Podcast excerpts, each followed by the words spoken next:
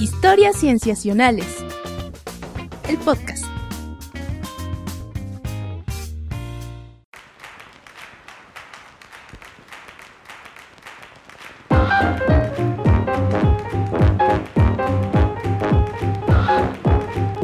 Bienvenidos a Historias Cienciacionales. Estamos muy contentos de estar grabando de nuevo para ustedes, para traerles aquello en la ciencia de los últimos días, que nos enteramos de eso y nos quedamos un rato viendo hacia afuera en la ventana porque no hemos podido dejar de pensar en eso.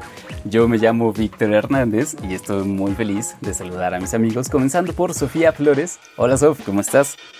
Hola, muy bien, todo muy bien, todo bien en el encierro todavía. ¿Tú? En el encierro, sí, sí, igual, igual. Pero bueno, aquí estamos. Siempre es rico estar platicando un poquito de la ciencia que nos gusta y nos intriga y nos interesa para sobrellevar un poco. Encierro o no, sin duda. Y también está con nosotros nuestro querido Rodrigo Pacheco. Hola, Pach. Hola, ¿qué tal? Contento de estar aquí eh, ahora más fresco porque ay, había hecho mucho calor, al menos por esta zona. Y ahora que llueve y ya por fin es verano, podemos refrescarnos un poquito más. Está, rico. Sí, sí, sí.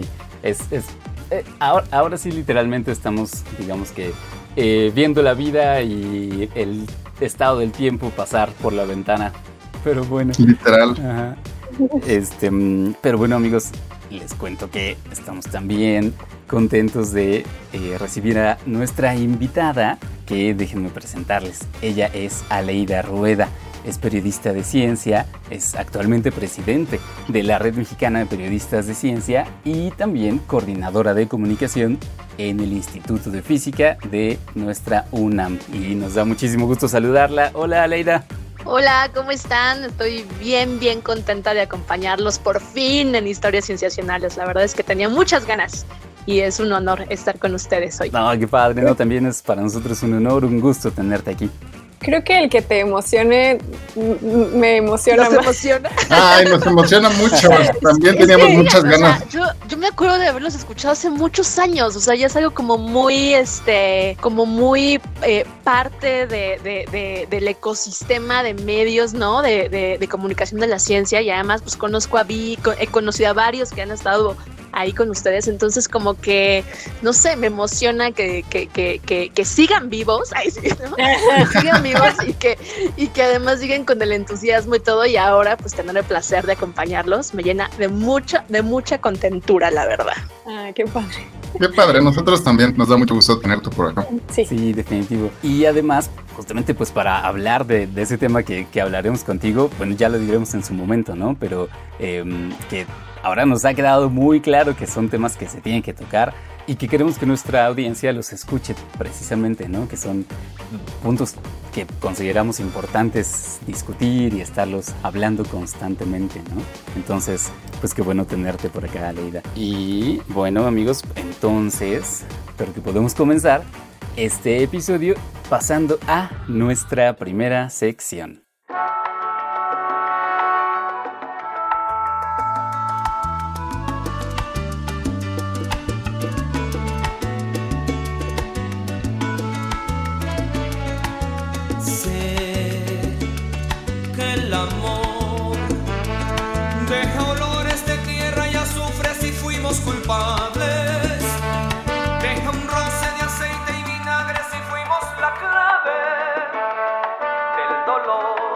Esta primera sección le va a tocar a Patch traernos algo. ¿Qué es lo que nos traes, Patch? Ay, les voy a contar. Tiene que ver con el, con el olor mm. en esta ocasión y un poquito de nuestra actividad sexual oh. de, del Homo sapiens.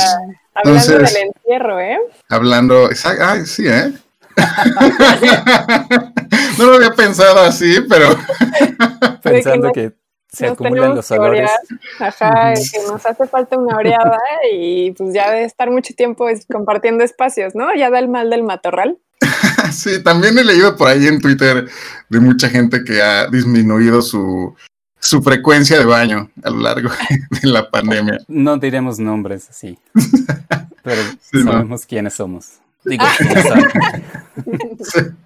Pero hablando de olores, yo quería contarles que mientras leía este, esta nota, yo recuerdo que cuando era muy chico, iba a la escuela, eh, como antes de la primaria, algunas veces iba en estas escuelas que tenían uniforme. Entonces, a veces perdía mi suéter y eventualmente tenía que buscarlo a este lugar de cosas perdidas y sucedía que había un montón de suéteres igualitos perdidos del mismo tamaño.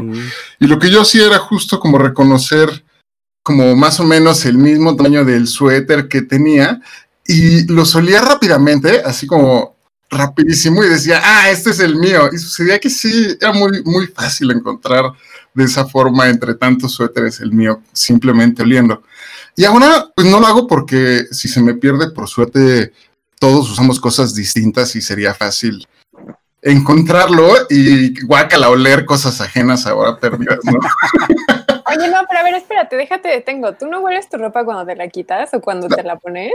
Ah, claro. No, no, sí, me refiero a que antes la buscaba. Ajá, exacto. Ah, exacto. Bueno, síguele, porque estoy segura que cuando termines de contarnos el artículo, igual ya Leida y yo hacemos algún comentario en particular. Ah, seguramente. Pero, eh, no, ¿ustedes no tienen un recuerdo similar de identificar esto, cosas por, por su olor? Sí, yo definitivamente, por ejemplo, eh, yo identificaba muy bien el olor de la ropa de eh, mis padrinos, ¿no? Unos tíos mm. con los que iba muy seguido porque convivía mucho con mi primo. Y claramente siempre identificaba cómo olía la ropa de toda la gente de esa casa. Mm. Sí, me, pasa igual con una parte de mi familia, es como súper característico que incluso ya no estaban, ya sabes, así como que se iban del, comedor o algo, y sin embargo quedaba ese olor. Para nada este, era malo ni nada, era simplemente su olor, ¿no? Ya sabías que habían estado ahí. A mí, ¿sabes qué? O sea, también relacionando, totalmente de acuerdo con los comentarios que nos acaban de hacer a Leida y Vic, y sabes a mí que yo les sumo, no sé a ustedes si les ha pasado, había una investigadora en un instituto en el que yo trabajé hace un tiempo en que me gustaba mucho su olor. O sea, yo sabía que ella había estado en esa oficina o en ese laboratorio porque dejaba un olor muy particular y un día me acerqué con ella para preguntarle qué perfume usaba. Me dio el nombre del perfume, lo compré y yo no olía igual. No era lo mismo. y, y eso me desesperaba mucho porque me gustaba mucho el olor que ella emitía y a pesar de que yo había hecho la misma fórmula, no era el mismo resultado. Y entonces, ¿Sí te habrá dicho la verdad? Fíjate que tengo esa duda. Nunca, no sé si se habrá confundido, porque ya ves que luego, aunque sea la misma marca, tiene como variantes, así como o de toilette y cosas así. Entonces, en una de esas fue que se confundió como de esas pequeñas especificidad. O o de plano sí era ya una cuestión más molecular que definitivamente las dos em, pues combinamos nuestras propias moléculas con el perfume y el resultado por tanto es distinto. Igual el Pache ahorita que nos cuentes, igual y sí sale por ahí algo. Pues justo que esto que cuentan que reconocen eh, distintas personas o lugares es una característica que compartimos con muchos otros mamíferos que son capaces de distinguir los olores de otros. Y esta característica no solo tiene como la función de definir nuestra vida o nuestro espacio personal como justo el olor de, del hogar o de, de, un familiar o justo identificar las cosas como yo lo hacía con un suéter, sino también puede, o sea, podemos percibir a través del olor de forma precisa la temporada de apareamiento que o sea, en general los mamíferos, que si resulta justo exitosa esta identificación, y todo el proceso pues contribuye finalmente a la preservación de la propia especie. Y, por ejemplo, hay macacos en donde se ha visto que los macacos machos se les ha expuesto a secreciones vaginales de hembras durante el periodo fértil de, las macaco hembras. Y han visto que, esta, que esto, al, al exponerse el olor, ha visto que los macacos machos Ah, secretan testosterona, aumenta la secreción de testosterona.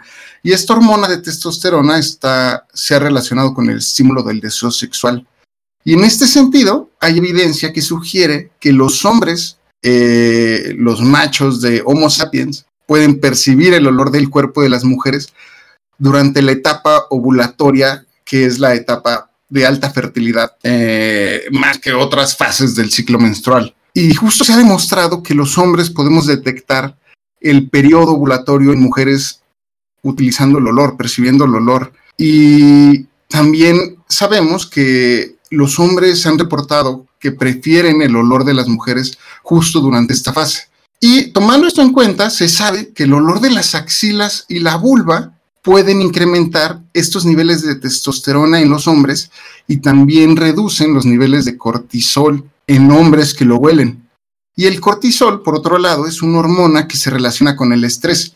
Entonces, si tú tienes menos hormona de cortisol, entonces se puede llegar a traducir como que, tienes, que estás menos estresado. Y entonces el humano como tal, o sea, todos secretamos estos olores en las glándulas que, que, se conocen como exócrinas, que incluyen como las glándulas sebáceas, las mamarias, las lagrimales o las del sudor. Pero se puede, o sea, tomando esto en cuenta, se puede esperar que varias áreas del cuerpo podrían emitir olores funcionales, o sea, como no solo la, la, la axila o la vulva, sino que otras partes del cuerpo pueden tener estos olores que pueden tener una relación con estos distintos comportamientos o, o relación con esta regulación hormonal. Y de aquí parte una investigación que realiza los investigadores que se llaman Wataru Tarumi y Kazuyuki Shinohara del Departamento de Neurobiología y Comportamiento de la Universidad de Nagasaki en Japón. Y acá lo que dijeron es que, o sea, que, o sea, partimos de la idea que realmente conocemos poco del papel que tienen los compuestos que exudamos, de las glándulas, pero, o sea, sabemos que existen otros sitios del cuerpo, justo como lo comentábamos, que, que, que pueden exudar compuestos iguales o muy, muy similares y que pueden estar involucrados en este atractivo sexual. Y lo que hicieron para entender si, si hubiera esta, esta relación fue pedirle a cinco mujeres que utilizaran una remera, camisa, playera, como le gusten llamar, de algodón durante tres noches consecutivas durante la fase ovulatoria. Se la iban midiendo con hormonas que les proporcionaron los laboratorios y cada que se levantaban, eh, durante ya una vez que entraban a esta fase, cada vez que se levantan, dormían durante tres noches con esta playera. Y durante la mañana lo que hacían era meterla en una bolsa sellada y la metían al refrigerador. Durante todo el día se tenían que bañar con jabón antiolor, no usar desodorantes, no usar antitranspirante, no comer, eh, no comer comida que oliera mucho, ni tomar alcohol, o sea, como nada que pudiera alterar sus niveles de hormonas. Y cuando ya se iban a dormir, se volvían a poner la playera. Y pasando los tres días, se las fueron a devolver al laboratorio y en el laboratorio lo que hicieron fue justo recortar estas regiones del pecho, que eligieron que fue justo la del pecho, la de las axilas y la de la espalda. Y fue ahí donde seleccionaron estas tres partes, específicamente porque somos bípedos, como humanos que caminamos en dos, en, eh, erguidos y en dos patas. Y justo ellos piensan que, o sea, si hubieran olores que pudieran tener una relación con este comportamiento deberían de ser, muy probablemente serían de la parte superior del cuerpo. Son los mejores candidatos para explorar si existen otros olores eh, en, el contexto, en el contexto sexual. Y luego justo, después de que hicieron pedacitos todos estos olores, es, los pedacitos sin etiquetas se los dieron a oler a 26 Homo sapiens machos, que también se abstuvieron de de como que se alteraran hormonalmente, ¿sabes? Con, con café o con, o, con cualquier cosa que les pudiera alterar. Y antes de oler, se acercaron e hicieron gárgaras con agua, esperaron 15 minutos, se relajaron y les dieron a oler las prendas de las playas, pero, pero sin decirles qué parte del cuerpo era, solo les dieron pedacitos de tela y ellos pues los olieron los pequeños pedacitos. Y para no saturarlos solo podían oler una prenda al día, aparte podían seleccionar cualquiera de las tres de forma aleatoria, ellos no sabían de cuál era, la olían y decían ya, ya, ya no huelas más. Y posteriormente, después de oler, les recogieron saliva. Y lo que hicieron con la saliva fue medir sus niveles de testosterona y cortisol. Y lo que hicieron fue encontrar que el olor de la espalda fue el único que aumentaba los niveles de testosterona de los hombres después de olerlo. Es decir, el olor de testosterona, el, olor de la espalda aumenta los niveles de testosterona y se podría traducir en, en el aumento de un deseo sexual. Y hmm. también encontraron que el olor del pecho reduce los niveles de cortisol en los hombres. Y esto sugiere, eh, pues justo que los hombres nos desestresamos o reduce nuestros niveles de cortisol cuando leemos secreciones que provienen del pecho de las mujeres. Y acá resalto justo con esta, con esta bajada de estrés, que lo que se ha reportado también en bebés, yéndonos mucho más atrás, es que los bebés pueden identificar el olor de la leche de la mamá frente a otras leches maternas.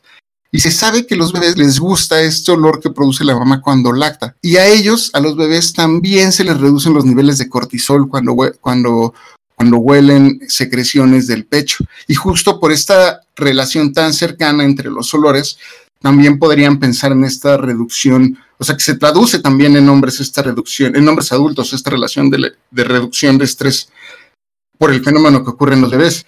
Entonces, pues acá este estudio hablamos de una regulación subconsciente de nuestro comportamiento sexual por hormonas que secretan las mujeres durante el periodo ovulatorio en y, y que distintas partes del cuerpo influyen en distintos comportamientos, regulan estos comportamientos de forma subconsciente. Entonces, creo que a veces nos consideramos ajenos a estos fenómenos de, que ocurren en los animales, pero este estudio nos recuerda que esa, esa percepción está bien alejada de la realidad. ¿Ustedes qué piensan? Fíjate que una, una primera cosa que a mí se me ocurre, Patch, es pues precisamente que el tema de la atracción sexual, ¿no? De por qué sentimos cierta eh, atracción sexual o nos sentimos en este estado, digamos, excitado, eh, parece ser difícil de explicar porque frecuentemente acudimos a, bueno, tratamos de, explicarlo desde,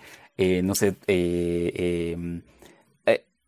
estados emocionales, por ejemplo, estados afectivos, em, pero, por ejemplo, el estudio que nos cuentas dice que podríamos tener también influencia de aspectos mucho menos em, bueno, aspectos mucho más animales en ese sentido, que tienen que ver con fisiología, con hormonas, etcétera. Sí, sí, sí, sí, sí.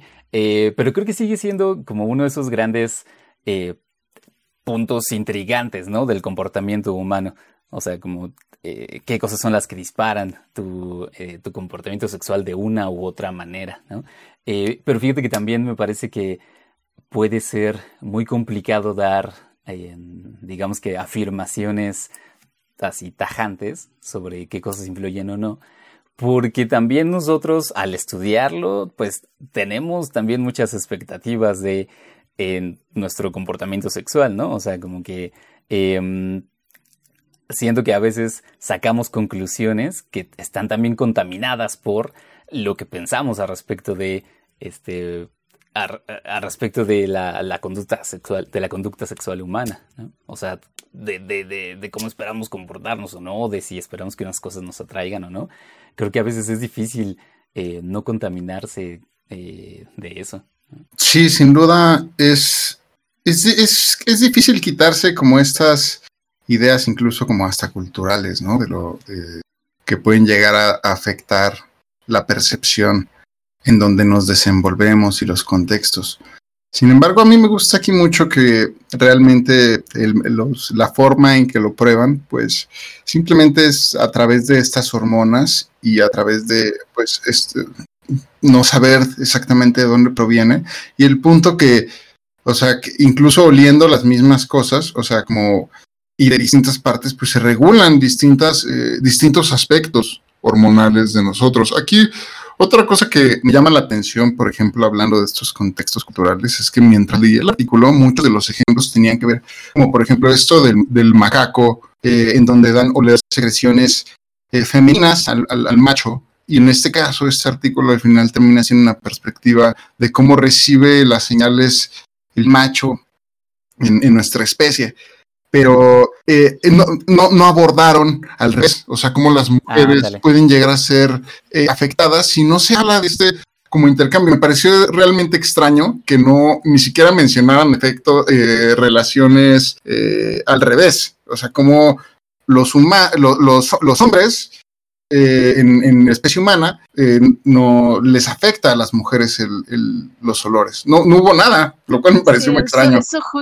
eso justamente, yo tenía dos, dos, comentarios al respecto y uno era ese justamente, ¿no? Como que otra vez el, el ver, bueno, digo otra vez porque es bastante común, ¿no? Ver cómo de pronto afecta algo de las mujeres este, a los machos, bueno, hembras machos, pero nunca es al revés. Y eso, bueno, eso está como, ya hay bastantes estudios, ¿no? Incluso se ha escrito hasta libros como estos, estos sesgos mm. en los que de pronto vemos un montón de ciencia y de cualquier ciencia, ¿no? De, eh, desarrollo científico y de eh, conocimiento en general que está muy evocado a entender mejor el cerebro del macho, a entender mejor las necesidades del macho, ¿no? Y que no, y que no es al revés, ¿no? Y eso pues ha dado un montón de, de, de, problemas, ¿no? O sea, desde el mismo desconocimiento del, del, cerebro de la mujer hasta cosas mucho más prácticas, ¿no? De cómo la ciencia pues no está del todo este, eh, respondiendo a muchas de sus necesidades.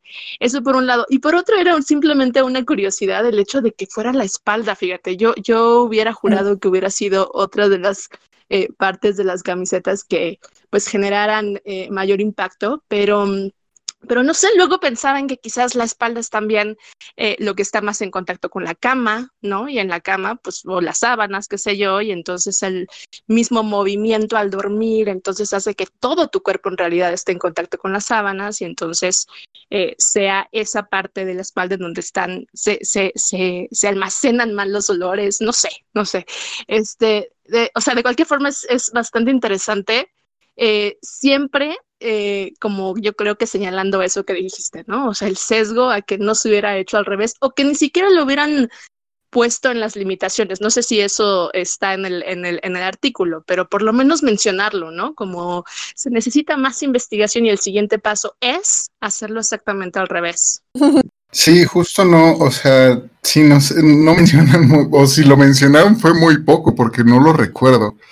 Mm. Pero definitivamente es un sesgo extraño que se tiene que cambiar. Oye, Pach, ¿y los autores son mayoritariamente hombres?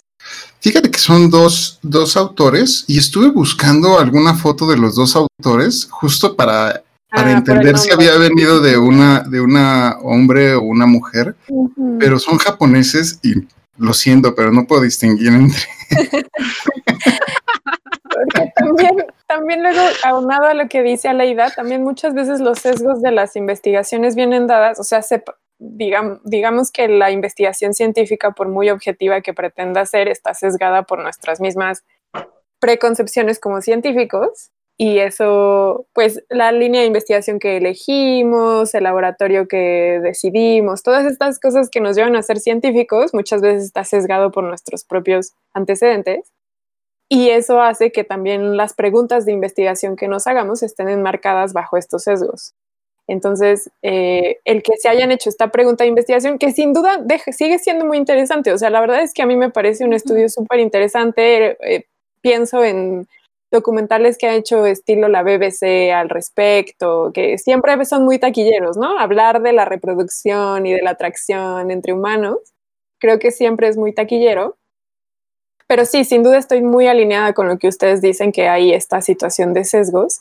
Y yo, más bien, o sea, te pregunto esto de que si son hombres o son mujeres las autoras, porque, y justo también lo que yo decía al inicio, eh, creo que también el que quien haya hecho este estudio podría dar un poco más de luz sobre los resultados. O sea, yo, por ejemplo, cuando se acuerdan cuando hablamos de este episodio con Tania sobre microbiota, que yo le hice el comentario de, oye, Tania, ¿y tú hay algo que tenga que ver con la menstruación y cómo cambia nuestra microbiota? Y Tania luego, luego entendió a qué me refería yo, porque al menos las mujeres sabemos que nuestra, nuestro cuerpo cambia con el, la menstruación. O sea, no es nada más el, los días que dura nuestro sangrado, sino es, pues nos hinchamos, nos da, nuestra temperatura cambia, ya no hablemos del humor, eh, o sea, sí hay cambios que nosotras mismas percibimos y estoy segura que, o sea, yo por eso te preguntaba, Pachi, si tú olías tu ropa, porque yo huelo mi ropa, por ejemplo. Y yo sí he notado que hay cambios que van más allá, o sea, mi pelo, cómo se me acomoda, eh, como les digo, me hincho, ¿no? Entonces los párpados a veces se me ven diferentes. No, claramente hay días que nos vemos más bonitas, ¿no? Exacto, nos vemos, yo no sé, Aleida, tú cómo te sientas, pero yo, o sea, sé que estoy ovulando porque yo misma me veo en el espejo y me reconozco más linda. O sea, se me ve más chapeada la cara, se me ven menos ojeras. Entonces también por eso te pregunto, Patch, porque estoy segura que si, estoy casi segura que esos autores no son femeninos, porque eh, si lo fueran lo hubieran enmarcado en su método. Les digo rápidamente, Wikipedia dice que eh, Wataru y Kazuyuki son nombres masculinos ambos. Mm. Mira nomás. Sí, se nota.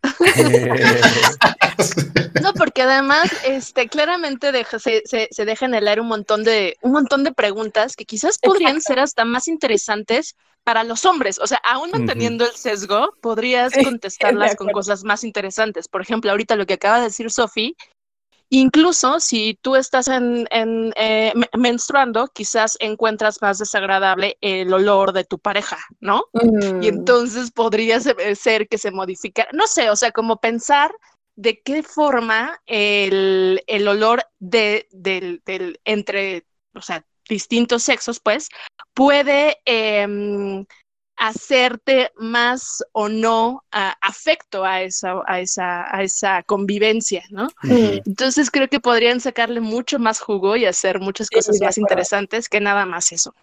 Sí, se queda un poco corto además. Sí. Sí, sin duda. Si ya, aparte, si ya tienes a esta, este ejército de voluntarios, que son 26 hombres, 5 mujeres, ya les dices a las chicas, úsenlo en, en, en, siguiente semana, por favor, y ya puedes tener otro tratamiento extra. Digo, no creo que sea tan complicado. Sí. Sí, sí, definitivo. Pero bueno, o sea, sí es un, un tema muy interesante y que, y que, o sea, eh, qué padre que lo traes, pues, ¿no, Patch? Justamente para desmenuzarlo desde todos estos aspectos.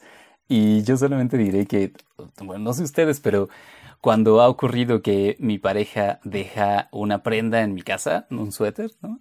Eh, a mí me fascina olerlo. O sea, de pronto... Ay, no, me voy a poner a llorar. es que sí es muy fuerte eso. Eh, y bueno, no quisiera sonar raro, pero... ya lo hiciste, Víctor. No, no, no. Pero lo corto en pedacitos.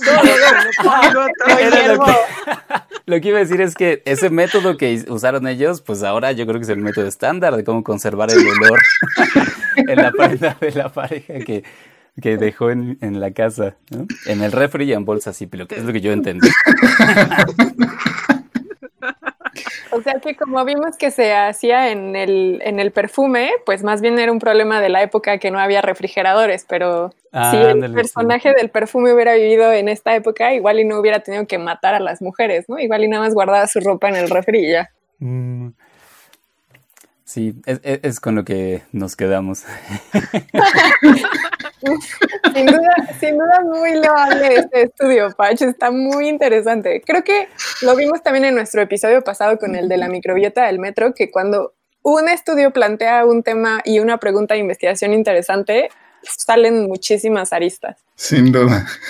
Buenísimo. Bueno, oye, y yo también quiero cerrar con una recomendación. La verdad es que es una recomendación sin haberla leído, cosa que no se tiene que hacer, pero, pero eh, leí los, los eh, como una descripción general de este libro, no sé si lo han escuchado, que se llama Odorama de Federico mm. que por cierto mm. es periodista científico y entonces hace este como una especie de, diccionario de olores, ¿no? Desde los más antiguos, se va a los egipcios, bueno, se empieza platicando cómo olían los dinosaurios, imagínense, ¿no? Mm. Y luego cómo olían los egipcios, este, los clásicos, los griegos, ¿no? Cómo, a qué olía la axila de Aristóteles, cosas así. creo que este, si les gusta el tema de los olores, creo que este es un libro que, que, que tenemos que leer. Sí, Sí, qué padre, sí, sí. Buenísimo. Muy bien. Bueno, pues muchas gracias, Patch. Con gusto. Por traernos este estudio. Y bueno, con esto pasamos pues a la siguiente sección.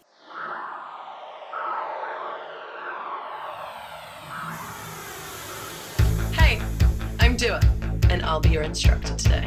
So we'll start with the breathing exercise. Inhale and exhale.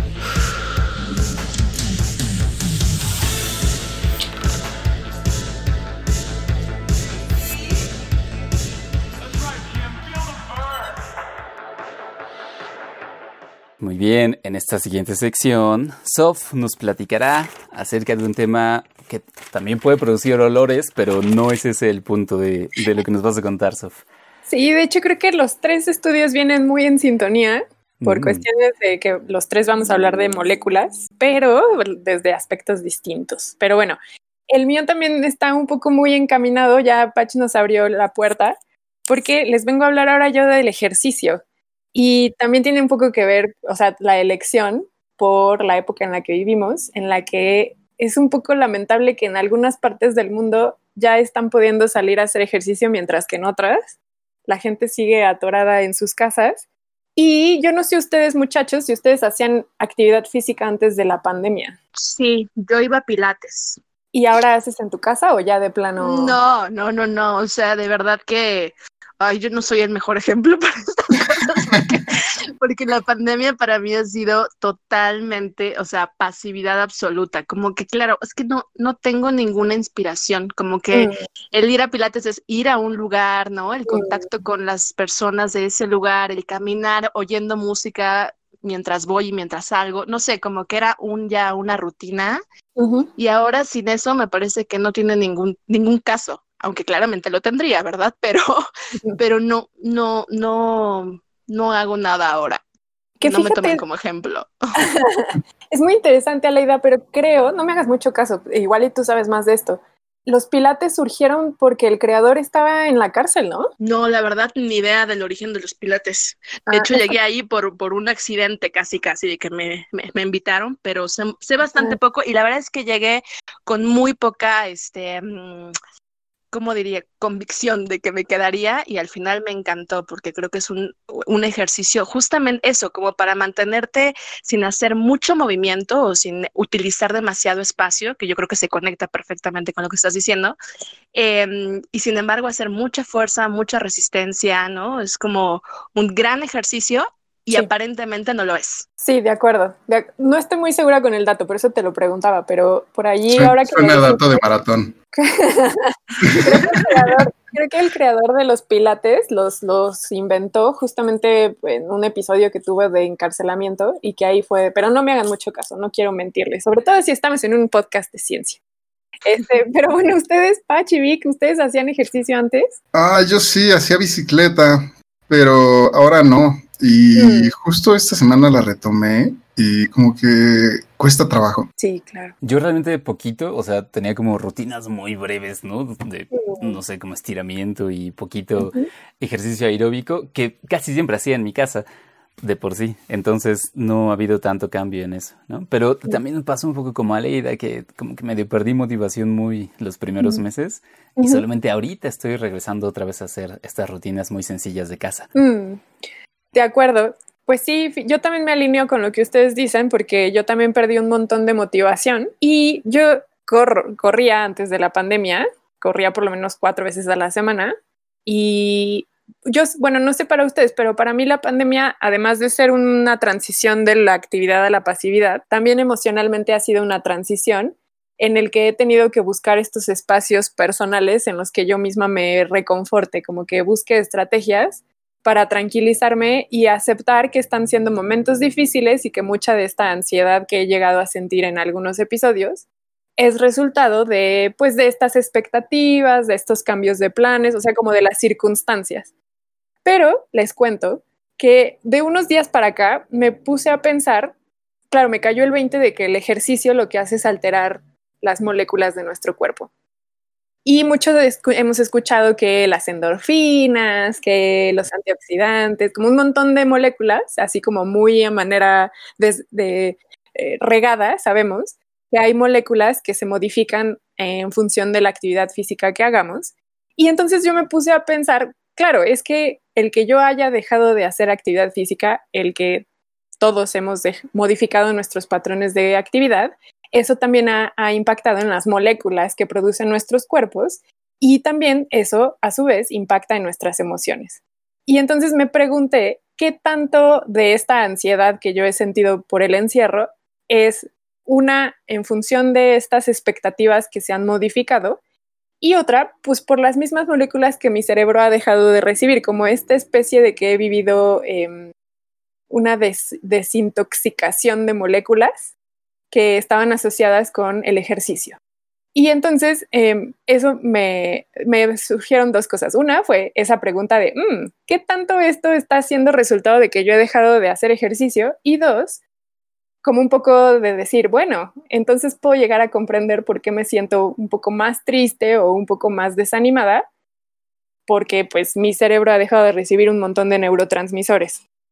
Y entonces, por esa pregunta que me planteé, me puse a buscar un trabajo y que justamente se acaba de publicar a finales de mayo de este año, de 2020, que se publicó en Cell y que es de acceso abierto. Entonces, de hecho, los investigadores lo ponen en sus conclusiones, que este no es nada más uno de los primeros trabajos que se hace de manera masiva, sino que además también es de los pocos trabajos que tiene acceso abierto para que toda la gente pueda, pues eso, usar sus resultados para eh, hacer eh, sacar de ahí conclusiones, pero al mismo tiempo seguir analizando en este tema.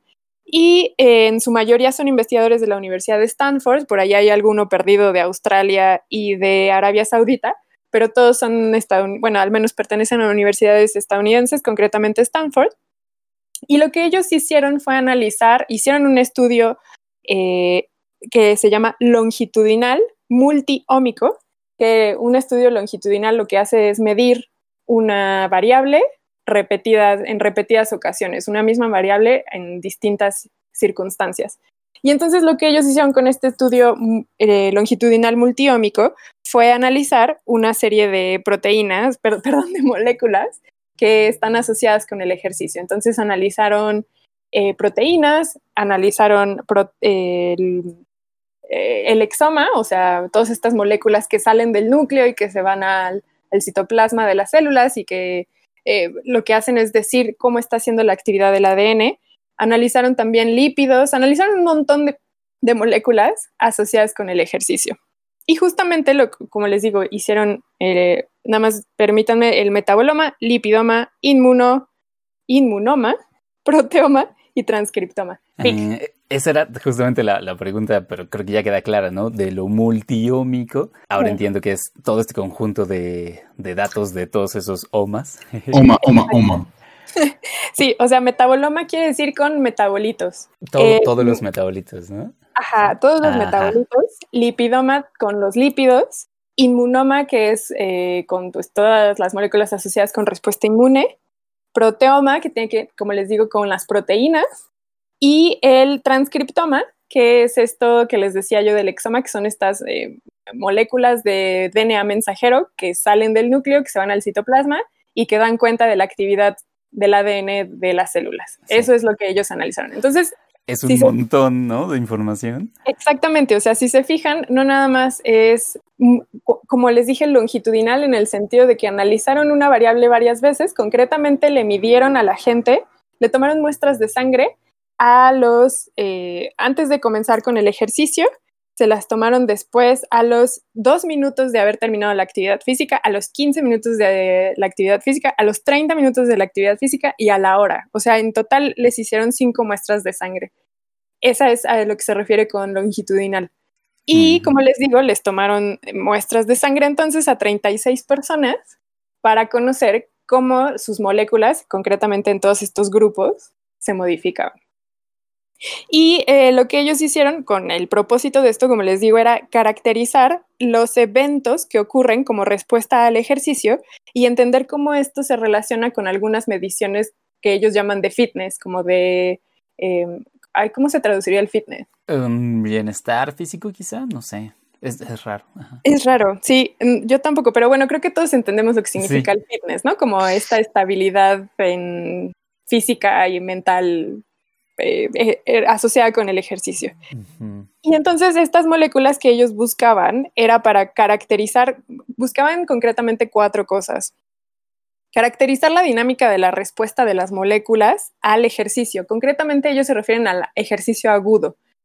En su metodología y en los agregados del artículo no especifican qué significa ejercicio agudo, pero ponen por allí una figura de un monito corriendo. Entonces yo me imagino que con ejercicio agudo ellos se refieren a que pusieron a la gente a correr. Eh, tampoco dicen cuánto tiempo los pusieron a correr, tampoco dicen si eran personas que tienen eh, tiempo corriendo. Ajá, exactamente. Simplemente hablan que fueron personas, eh, como les digo, 36 personas de 40 a 75 años y eh, que tienen un índice corporal de 28, lo cual a mí me parece que ya eso está rayando un poco en la obesidad, entonces me llamó mucho la atención. Y en su gran mayoría eran hombres, 58% eran hombres de los analizados. Entonces, como les digo, lo que ellos querían era caracterizar la dinámica, la respuesta molecular al ejercicio agudo, determinar asociaciones moleculares asociadas con la respiración. Esto significa que eh, analizaron, por ejemplo, picos de actividad respiratoria en las personas y entonces buscaban asociar con qué tipo de moléculas se estaban produciendo en ese momento. Por eso les digo, se las tomaban cuando a los dos minutos de haber terminado de hacer ejercicio, porque justamente el índice eh, de oxigenación en el cuerpo es muy alto. También lo que buscaban era analizar las respuestas al ejercicio, sobre todo en términos de eh, la resistencia a la insulina. Es decir, que de estos 36 personas, cada uno de ellos tenía un perfil de resistencia a la insulina distinta. Algunos tendrían más resistencia, otros menos, y no querían, no querían distinguir entre aquellos que tenían resistencia y los que no, sino simplemente querían hacer como de un barrido de perfiles ver cómo cambia la resistencia a la insulina dependiendo de este tipo de distinciones. Y finalmente, pues, cómo esto, estas caracterizaciones moleculares pueden tener relevancia para la salud, eh, perdón, para la clínica, o sea, como para la atención clínica. Eso es lo que ellos querían eh, analizar. Finalmente, entonces, como les digo, es que eh, analizaron un montón de moléculas y más bien las que encontraron que son relevantes en términos de ejercicio son 9.815 moléculas. Moléculas, como les digo, entre transcriptoma, metaboloma, proteoma, entre todos estos omas, pero específicamente encontraron que estas 9.815 moléculas se presentan específicamente cuando uno hace ejercicio. ¿Cómo supieron que se presentan solamente cuando hacen ejercicio? Porque este estudio lo reprodujeron en personas cuando no estaban haciendo ejercicio, o sea, cuando se acababan de levantar literalmente de sus camas les tomaban estas muestras de sangre y entonces hicieron, los usaron como grupo control para ver qué moléculas presentaban y efectivamente encontraron que estas moléculas no estaban presentes contra los que cuando hacían ejercicio y entonces por eso saben que cuando hacemos ejercicio, ejercicio agudo, tenemos 9.815 moléculas que no están presentes en ningún otro momento. Ahora, este estudio me gusta mucho porque el título se llama coreografía molecular del ejercicio agudo. ¿Y por qué se llama eh, coreografía molecular? Porque justamente es lo que ellos ponen en su discusión al final ya del artículo. Lo que ellos dicen entonces es que mm, este trabajo lo que demuestra es que hay una coordinación perfecta en nuestro cuerpo en dos grandes niveles. Uno es en nuestros sistemas, concretamente el sistema muscular esquelético, el, tejido adiposo, el de las células inmunes, nuestro hígado y nuestro sistema cardiovascular. Todos estos sistemas tienen un cambio cuando hacemos ejercicio. Y está muy bien orquestado entre ellos mismos, entre todos estos sistemas, pero también a nivel molecular hay una orquestación perfecta entre, por ejemplo, el metabolismo, el estrés oxidativo y la respuesta inmune. Estos tres sistemas moleculares, como les digo entonces, están muy bien eh, coordinados con estos sistemas de tejidos y de órganos. Y lo que ellos encontraron es que, por ejemplo, el sistema de lípidos cambia dependiendo al momento en el que nos encontremos del ejercicio. Si estamos antes del ejercicio, durante el ejercicio o posterior al ejercicio, el perfil lipídico es distinto eh, en estas tres etapas. Lo mismo lo encontraron con moléculas que tienen que ver, por ejemplo, con reparación de tejidos. Se dieron cuenta que las moléculas asociadas a reparación de tejidos están presentes al final del ejercicio, por ejemplo. Y eh, en general, bueno, les invito a que revisen. La verdad es que si ahorita me pusiera a describir cada uno de los grupos de moléculas que encontraron, me tomaría esto muchísimo. Es un artículo de 36 páginas porque literalmente se ponen a definir casi, casi cada molécula en qué momento del ejercicio la encontraron. Y de hecho ellos dividen en clústeres a las moléculas, en cuatro clústeres, en cuatro grupos, para justamente en función de en qué momento del ejercicio actúan estas moléculas. Entonces está el clúster antes del ejercicio, el durante el ejercicio y como les dije, como tomaron muestras cierto tiempo después, también hay agrupaciones distintas después del ejercicio. Entonces, finalmente lo que ellos dicen, este, este artículo en ellos, sí dicen cuáles son sus limitantes y eso también está muy padre porque, por ejemplo, dicen, reconocen que su estudio fue hecho en personas ya de edad avanzada, o sea, como de 50 para arriba. Y entonces que esto puede ser una limitante porque probablemente en adultos jóvenes o en adolescentes o en niños los resultados pueden ser totalmente distintos o bueno, igual y no totalmente, pero sí distintos.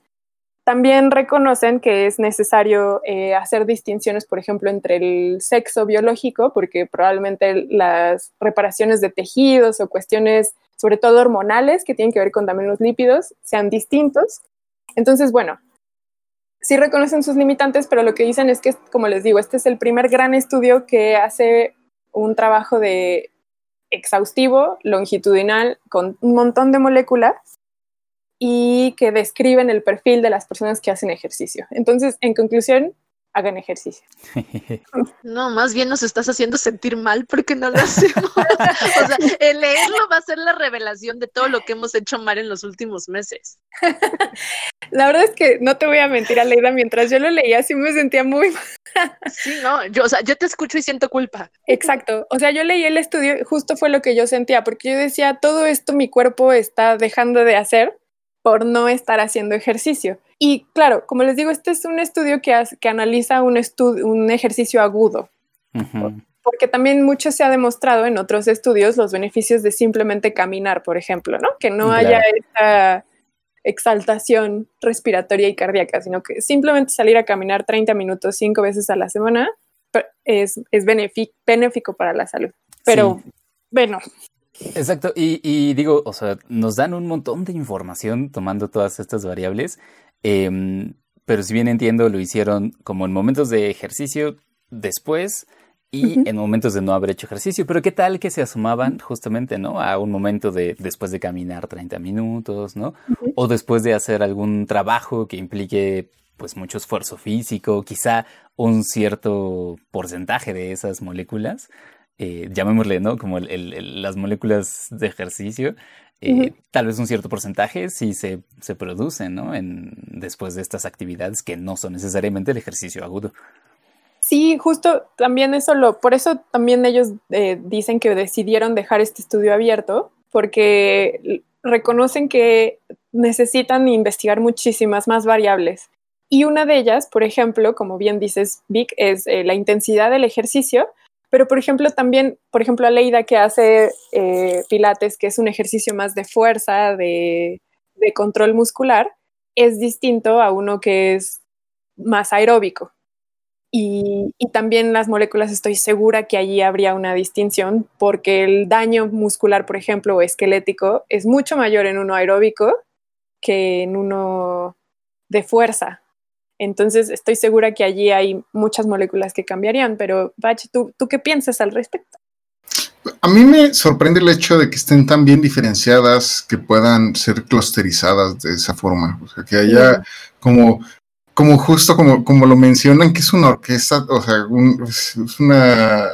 Todo está muy bien sincronizado y eso es fantástico, cómo entran incluso la, a, reparar posterior al ejercicio estas, eh, toda esta orquesta molecular es, es muy impresionante. Digo, uno lo espera, ¿no? Uno lo siente incluso cuando hace ejercicio y uno siente los beneficios. O sea, o sea hemos visto mucho esto acerca de los beneficios. O sea, estudios de los beneficios del ejercicio sobran eh, y los podemos aventar. Sin embargo, a mí me sorprende mucho justo cómo identifican todas estas pequeñas piezas y llegan a ser identificadas en cada una de estas fases, me parece muy fascinante y sin duda habría que checarlo. Si ocurre en, personas más jóvenes, ¿qué tal si estas fases se vuelven más de, mayor duración o menor duración? No sé, no me, o sea, no me imagino ni siquiera cómo pueden ser, pero sin duda sería interesante checar qué, tan, qué tanto cambian a lo largo de tu vida esto, sí.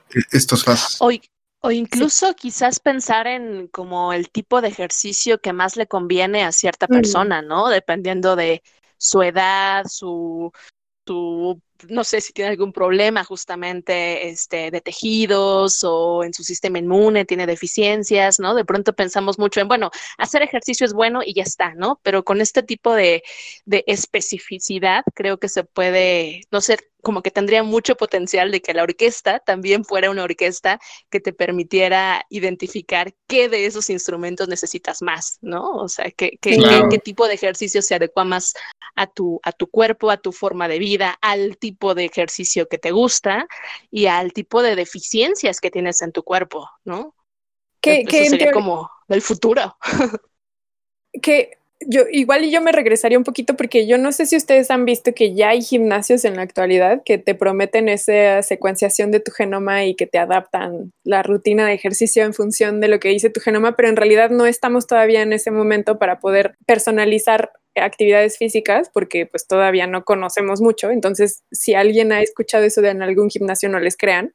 O igual y sí, pero el nivel de confianza de esas rutinas de ejercicio en función del genoma, según yo, no son tan fiables, ¿no, ¿no Vic? Eh, bueno, justamente yo iba a decir que me suena que este estudio que nos cuentas em, va a ser como el de referencia para mm. un campo que se va a abrir, ¿no? Prácticamente, porque exactamente, o sea, nos da mucha información que va más allá de la correlación entre variantes genéticas y que también responde tu cuerpo al ejercicio, eh, nos pone justo todo lo que hay en medio, ¿no? Que son pues estas moléculas de todos esos otros sistemas de nuestro cuerpo. Y suena a que, eh, pues es casi como, va a ser como la enciclopedia durante un buen rato, ¿no? O sea, alguien va a hacer un estudio de esta molécula en particular, que es una de las 9000, eh, y va a analizarla, cómo cambia, tal, tal, tal, ¿no? O sea, lo veo como un, o sea, como, como algo que abre, ¿no? Camina. Sí, de acuerdo. Sí, de acuerdo con todo lo que ustedes han dicho. Me gustan sus comentarios y apuntes. Y ya para terminar, yo eh, les diría dos, dos cosas. Una es que como me gusta lo que dijo Patch, porque yo también me planteé una pregunta que iba muy en, en función de eso que él dice, que es por ejemplo, hacer un estudio prospectivo, o sea, a largo plazo, y comenzar con jóvenes e ir midiendo a lo largo de su vida qué tantas moléculas, porque ellos encontraron más de 9.000 moléculas que se modifican si se hace o no ejercicio. Pero ¿qué pasaría, por ejemplo, si en una persona, igual y no un atleta de alto rendimiento, pero si una persona que desde joven fue educada para que realizara una actividad física de manera moderada, moderada en el sentido de que algunos días a la semana, eh, qué tantas modificaciones hay en su cuerpo conforme va haciéndose más adulto, más que envejece. Probablemente nuestros cuerpos se vuelven resilientes si los educamos a, hacer ejercicio, a hacer actividad física. Y eso lo llevo mucho a mí de manera personal. O sea, yo de las veces que he tenido que pausar mi ejercicio por cuestiones de salud o por cuestiones laborales, profesionales, académicas, o sea, hice también memoria de cómo ha sido para mí regresar a la actividad física y sin duda también es un proceso personal bien impactante porque pues tienes que, es casi casi como volver a empezar, como tener mucha paciencia de que tu cuerpo regrese a esa memoria de lo que implica hacer ese ejercicio y es poco a poco. Y entonces, no sé, también como que lo usé a manera de tranquilizarme, de decir, a ver, así como hemos tenido que ser resilientes en lo mental, en lo económico, en el espacio, en lo físico, también tendremos que ser resilientes con nuestro propio cuerpo y darle chance a que poco a poco regrese a esa actividad física y que poco a poco esas moléculas vayan presentándose otra vez en nuestros cuerpos. Y ya última conclusión es también que este tipo de estudios creo que son muy importantes. Este paper en particular no lo dice, pero creo que como dice también Patch, los estudios que se hacen sobre la actividad física nos dan mucha referencia sobre la misma evolución humana. O sea, cómo nuestros cuerpos, sabemos que los humanos, por ejemplo, somos muy malos para correr eh, rápido, para correr cortas distancias en muy poco tiempo, pero somos muy buenos para correr largas distancias en mucho tiempo. Eh, se han hecho también estudios al respecto de cómo hay reparación de tejidos, cómo hay resistencia por ejemplo, nuestros hígados, nuestros riñones, cómo se adaptan a largas distancias o largos periodos de ejercicio y da mucho cuenta de eso, de nuestra evolución como especie. Entonces, creo que este artículo también podría ser tomado como referencia de artículos sobre evolución humana y de cómo eso, nuestros cuerpos también son un libro de historia evolutiva y, y también por eso me parece súper loable este trabajo. Sí, está definitivamente muy padre. Y esas son dos conclusiones, me parece que muy bonitas, Sof. Así que muchas gracias por traernos este tema también. Al contrario, gracias a ustedes. Que, que nos intriga y esperamos que sirva de motivación, ¿no? Para esa motivación perdida en estos días. Sí, y sobre todo también creo que como de paciencia y de comprensión a nosotros mismos. sí, yo creo que eso, nos das, nos, nos regalaste calma. O sea, yo ya estaba un poquito estresada cuando me lo contabas porque sentía culpa, pero al final tu cierre fue como, ok, no tengo que presionar a mi cuerpo. Es cierto. ¿No? paciencia, paciencia también para nuestros cuerpos. Sí, esas moléculas eventualmente volverán. Buenísimo. Muy bien. Bueno, pues muchas gracias, Sof. Gracias. Con esto pues pasamos a nuestra tercera y última sección.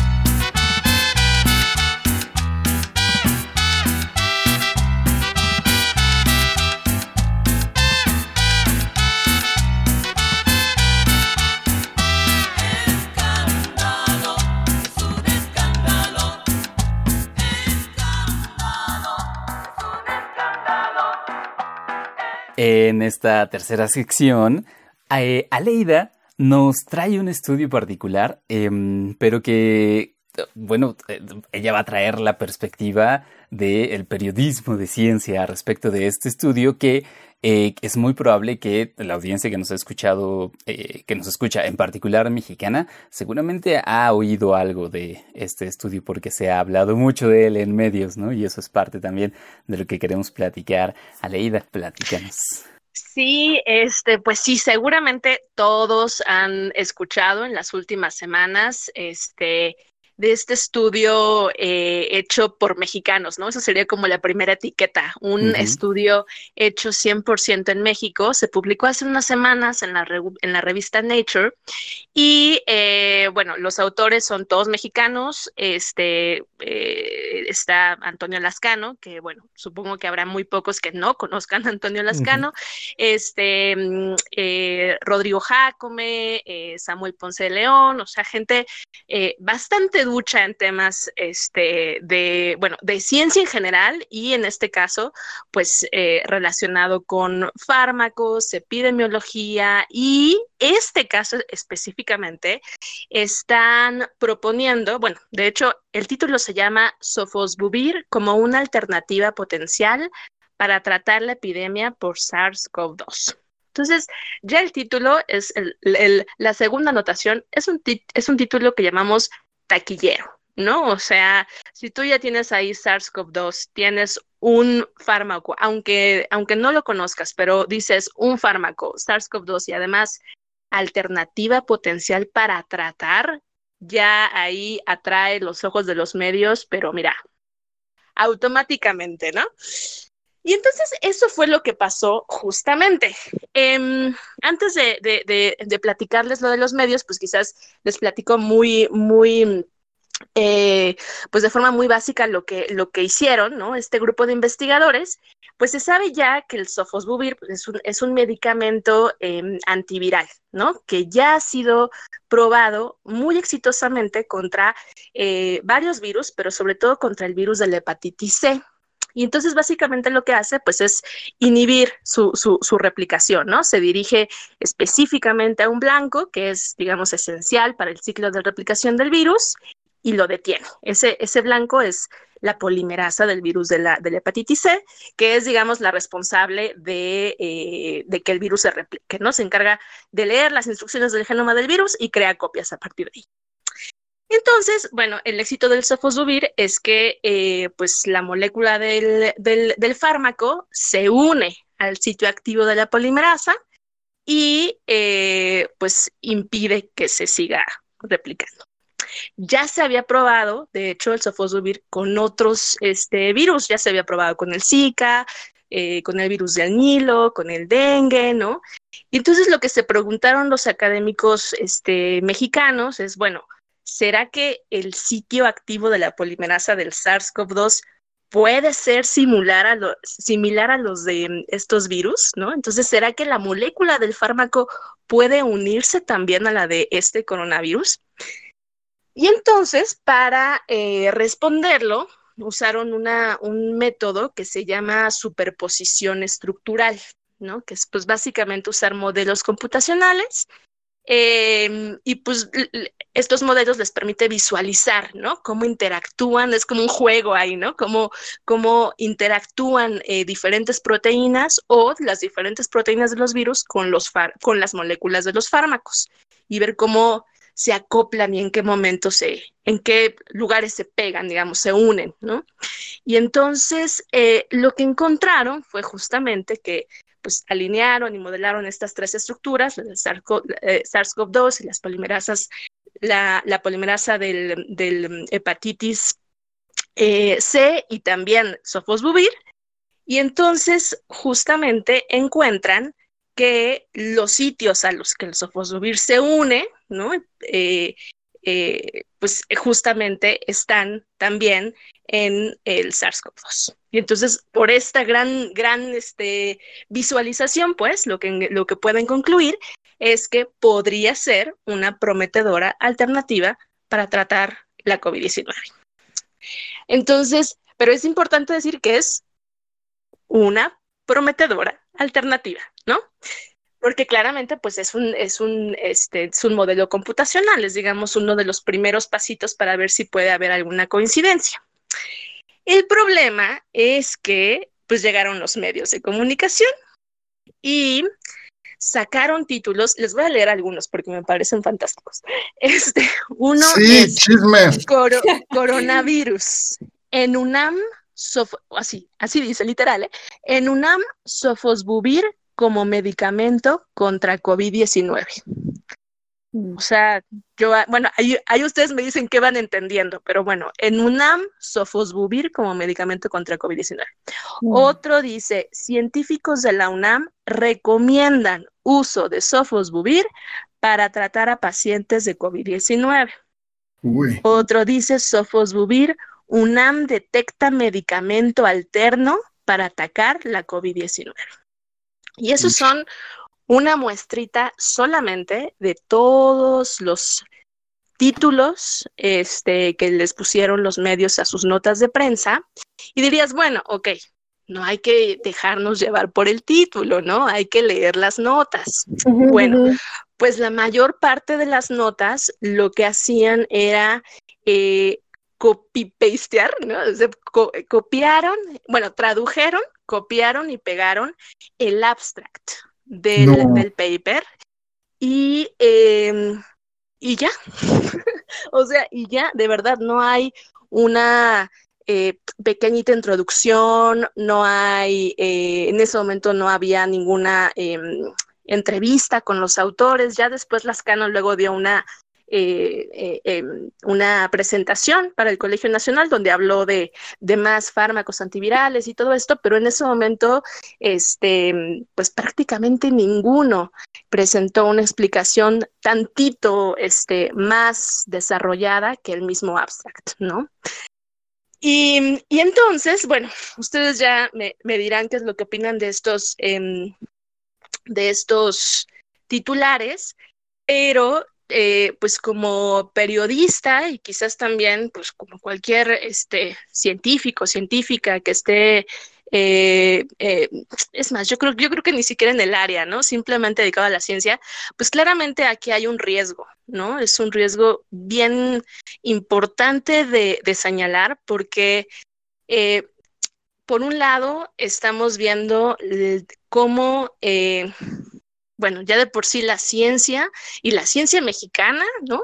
está haciendo como sus desarrollos, ¿no? Para que la gente, pues, eh, los, los escuche, para que los políticos incluso tomen eh, aspectos de la ciencia y, y explicaciones científicas para tomar decisiones en política pública, para que haya más financiamiento, etcétera, ¿no? O sea, se ve que hay una eh, necesidad de que la ciencia mexicana esté, ¿no? Esté, esté presente y que la misma gente, eh, digamos, eh, legitime la necesidad de que esté.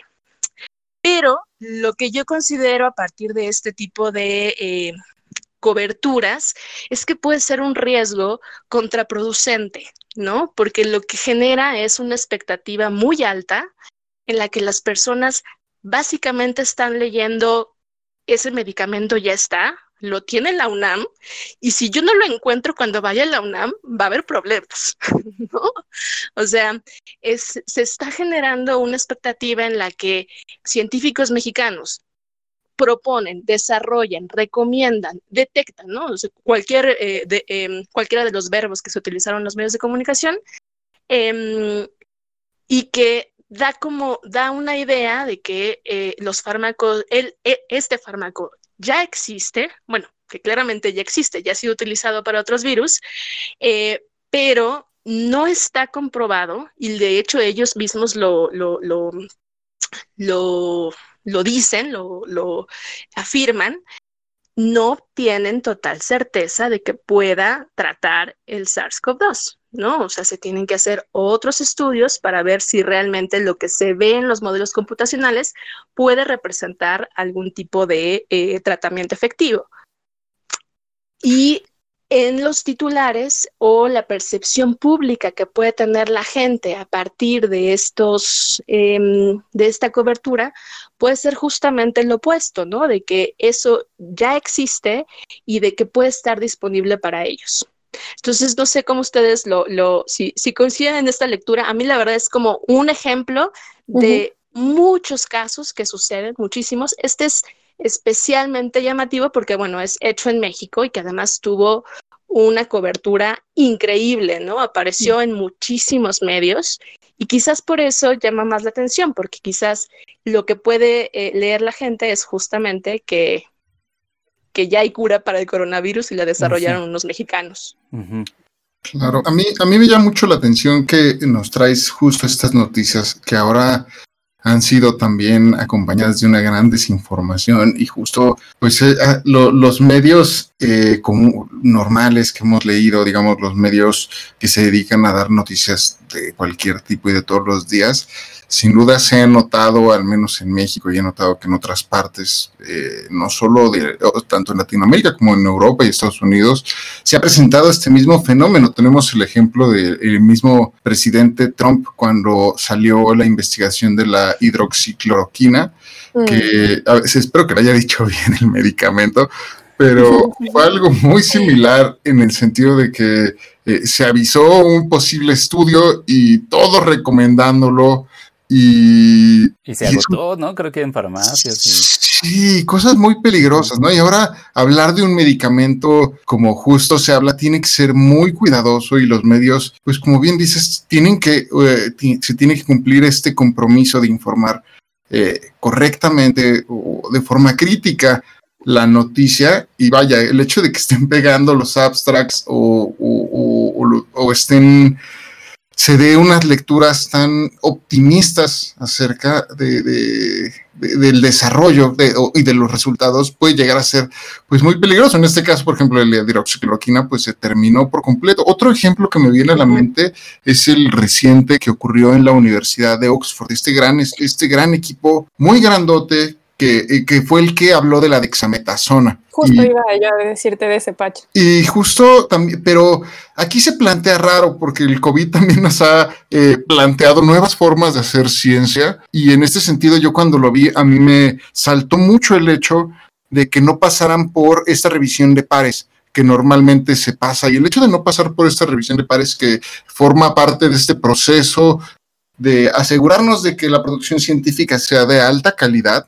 eh, pone en riesgo la qué tan efectivos son o, no cumple con este proceso para que, para que se comparta de forma segura esta información científica y cosa que no hicieron este equipo de Oxford. Sin embargo, me entero posteriormente que este equipo de Oxford pues está conformado por muchísima gente, los métodos están muy bien revisados, eh, los datos están abiertos, vaya, cambia, pero aún así sigue siendo raro eh, encontrarte esto y como están saliendo las cosas, hay que ser muy cuidadosos al respecto. Sí, yo nada más a eso y aprovechando este antecedente que ya nos planteó Patch, quisiera yo preguntarte algo, Aleida, pero antes de eso, o sea, justo por ejemplo con la dexametasona, En el caso de México salieron las autoridades específicamente el martes 23 de junio, salieron a decir, a ver, sí, parece que la dexametasona está dando resultados muy optimistas, pero es, es un medicamento muy fuerte que se usa ya en situaciones casi, casi críticas. O sea, también no es como que vas con el médico general y él te puede dar la prescripción médica, ¿no? O sea, también es, el médico tiene que tomar decisiones muy bien fundamentadas para eh, que utilice este medicamento ya como última instancia. Entonces, también incluso dentro de la misma comunidad médica se toman decisiones que que necesitan mucha más información para llegar a ellas. Y, entonces, de hecho, es, ah, bueno, es que nada más te iba a comentar algo eh, al respecto porque es bien interesante ese punto. Eh, de que como la, la, misma comunidad médica, eh, pues a veces ni siquiera tiene un consenso, un acuerdo, ¿no? Yo mm. platicaba con, con médicos de, Perú, porque, porque otro de los fármacos que estaban en ese caso era la ivermectina. La ivermectina es un antiparasitario que ya se conoce, que ya se ha usado para, pues, para animales y también para, para parásitos en humanos. Em, y resulta que allá hay varios médicos que están diciendo que ya lo están aplicando a pacientes y que están diciendo que tiene efectos muy positivos a partir de un paper de médicos australianos que encontraron in vitro que la ivermectina podía este, inhibir la replicación del virus en menos de 48 horas. Entonces, varios mm. médicos lo empezaron a aplicar eh, y, pasó lo mismo, ¿no? Se acabó en farmacias, la mm. gente empezaron a tener campañas de los mismos gobiernos locales con usos partidistas, obviamente, ¿no? De aquí les damos ivermectina, ¿no? Y entonces pasaban a las casas de la gente a darles la, la ivermectina y cuando se acaba hay mucha gente que empieza a tomarse la ivermectina para animales cuya calidad pues mm. claramente no tiene nada que ver con la de humanos y entonces ya están llegando a los hospitales con mm. eh, ronchas, con eh, intoxicaciones, problemas de la piel porque se le están inyectando, ¿no?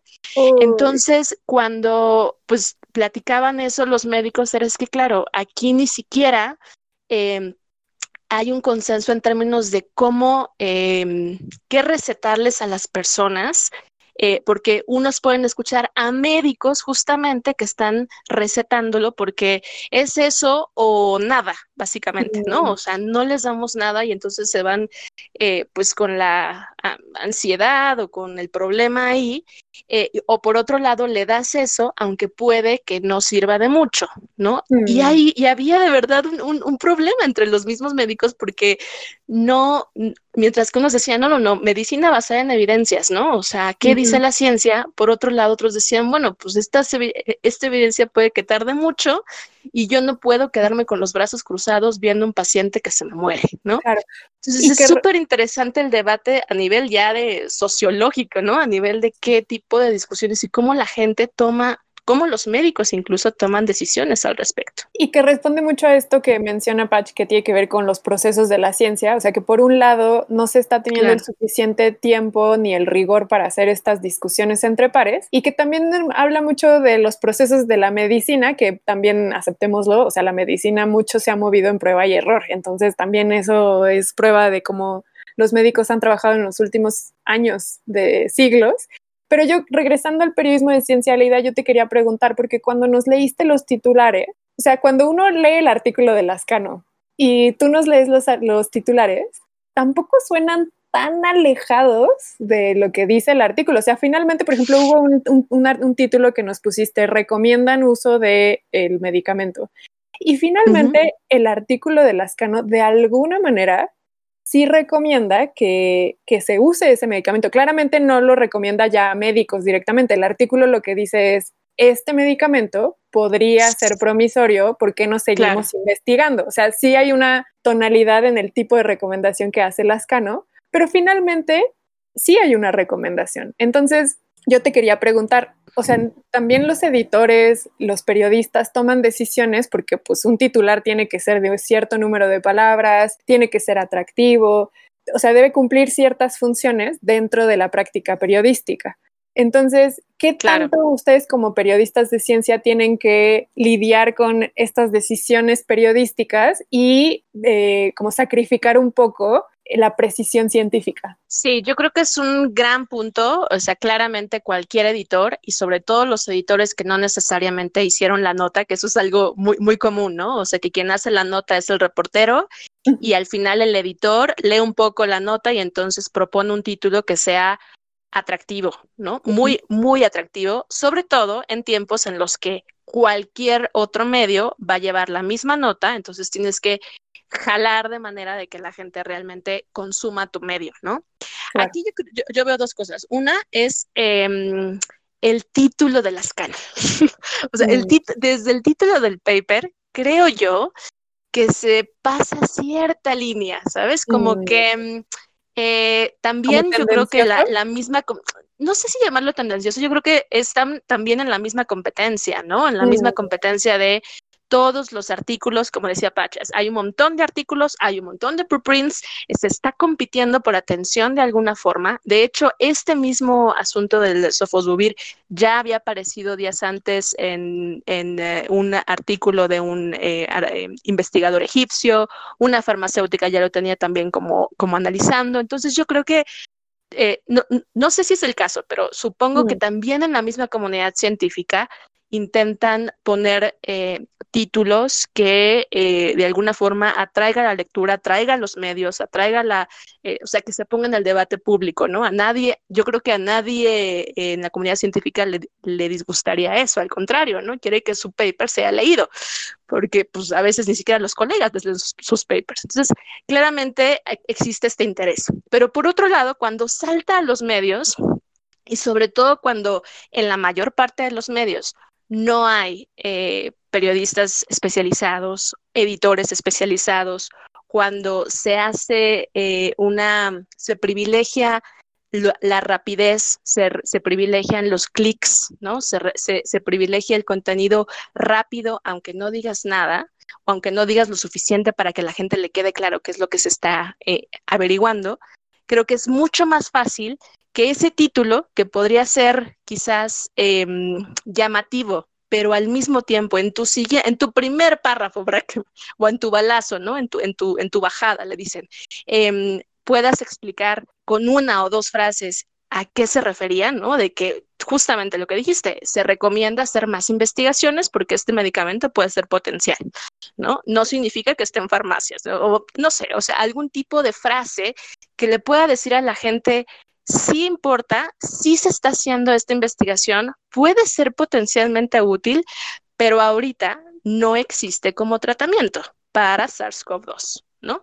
Ese tipo de cosas yo creo que este, no, no son lo más común porque estamos, yo creo, en, metidos, estamos este, eh, ya acostumbrados a un ecosistema mediático en el que se privilegian otras cosas y no necesariamente las, las explicaciones. Y no, y no creo que sea como la, la, mm, los detalles científicos los que, los que esté yo a favor, ¿no? Simplemente decir las, las frases, el, usar el lenguaje de manera que esta cautela que estamos pidiendo todos, ¿no? También se ejerza en, las, en, la, en la gente, en las audiencias, ¿no?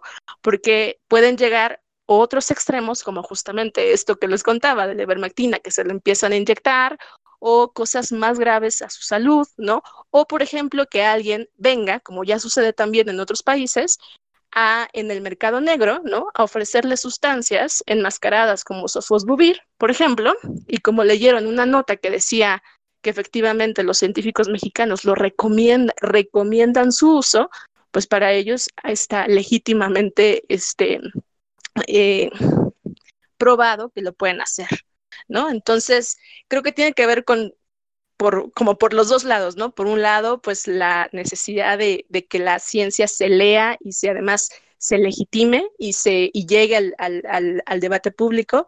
Y por otro, también la necesidad de los mismos medios de, tener más audiencia, aunque eso eh, pues ponga en cuestionamiento la misma información, ¿no? las explicaciones que debería tener la gente para tomar la información científica con la debida cautela. Ahora, tomando el hilo que nos estás contando, eh, no, siempre pienso que en las crisis como la que estamos viviendo y, que azota muchos aspectos de nuestra vida y en este caso, por ejemplo, nuestras fuentes de información. Y comentas estos dos puntos, ¿cómo, cómo conciliarlos? ¿Cómo tú desde tu perspectiva de periodista de ciencia podríamos llegar a conciliar este aspecto en el que se ve desde la, o sea, la ciencia tomando estos títulos y ahora todas estas grandes cantidades de medios eh, en, un, en, una situación y contexto como el que vivimos actualmente, e incluso pensando más a largo plazo, cuando se reduzca, ¿cómo podríamos aprovechar esta oportunidad o cómo podríamos reducir este, este fenómeno que estamos observando? Híjole, es complicado, pero yo básicamente diría dos cosas. La primera es profesionalización. O sea, creo que tiene que haber, o sea, que los esperaría que los medios justamente en este momento estén diciendo, híjole, ¿cómo es que no tuvimos eh, el ojo para tener a un periodista o a varios periodistas o a freelancers, ¿no? Especializados o a un biólogo incluso, ¿no? En la redacción o no sé, que nos pudiera eh, ayudar a, tomar con cautela esta información o a elegir el tipo de noticias que valdría la pena cubrir en vez de llenarnos y llenarnos de noticias, no necesariamente este, con ciencia acabada, bueno, no sé si llamarla acabada, o sea, con, investigaciones un poquito más eh, eh, em, eh, certeras en cuanto a sus resultados, ¿no? Que no sean preprints, que no sean este, fake news, etcétera. Em, no sé, no estoy tan segura de que eso esté sucediendo, pero creo que la respuesta tendría que ser esa, o sea, que desde las mismas redacciones, desde las mismas universidades que están este, eh, entrenando, que están formando a los próximos periodistas, ¿no? Este, haya un entrenamiento especializado de manera que eh, existan estos profesionales que puedan ver con mayor claridad qué es noticia de lo que no y además cómo hacer el tratamiento de esa información especializada para comunicarla a eh, audiencias no especializadas. Y, también vale la pena mencionar a la, a la, red de periodistas a la que perteneces, en donde pues hay un montón de gente especializada. Totalmente, creo que las asociaciones, los, este, los grupos de trabajo, el trabajo en colectivo, tienen que eh, ayudarnos, ¿no? A, este, a ver este tipo de, problemas, porque no es lo mismo que tú lo encuentres eh, de manera aislada, a que todos lo veamos como gremio y que además que como gremio podamos presionar de alguna forma, ¿no? O sea, decir, este, aquí está este grupo de más de 100 personas que se están formando y, y profesionalizado en estos temas como para que luego alguien diga que no hay periodistas de ciencia, ¿no? O sea, creo que es una, una forma de, de presión este, que se ha vuelto cada vez más relevante.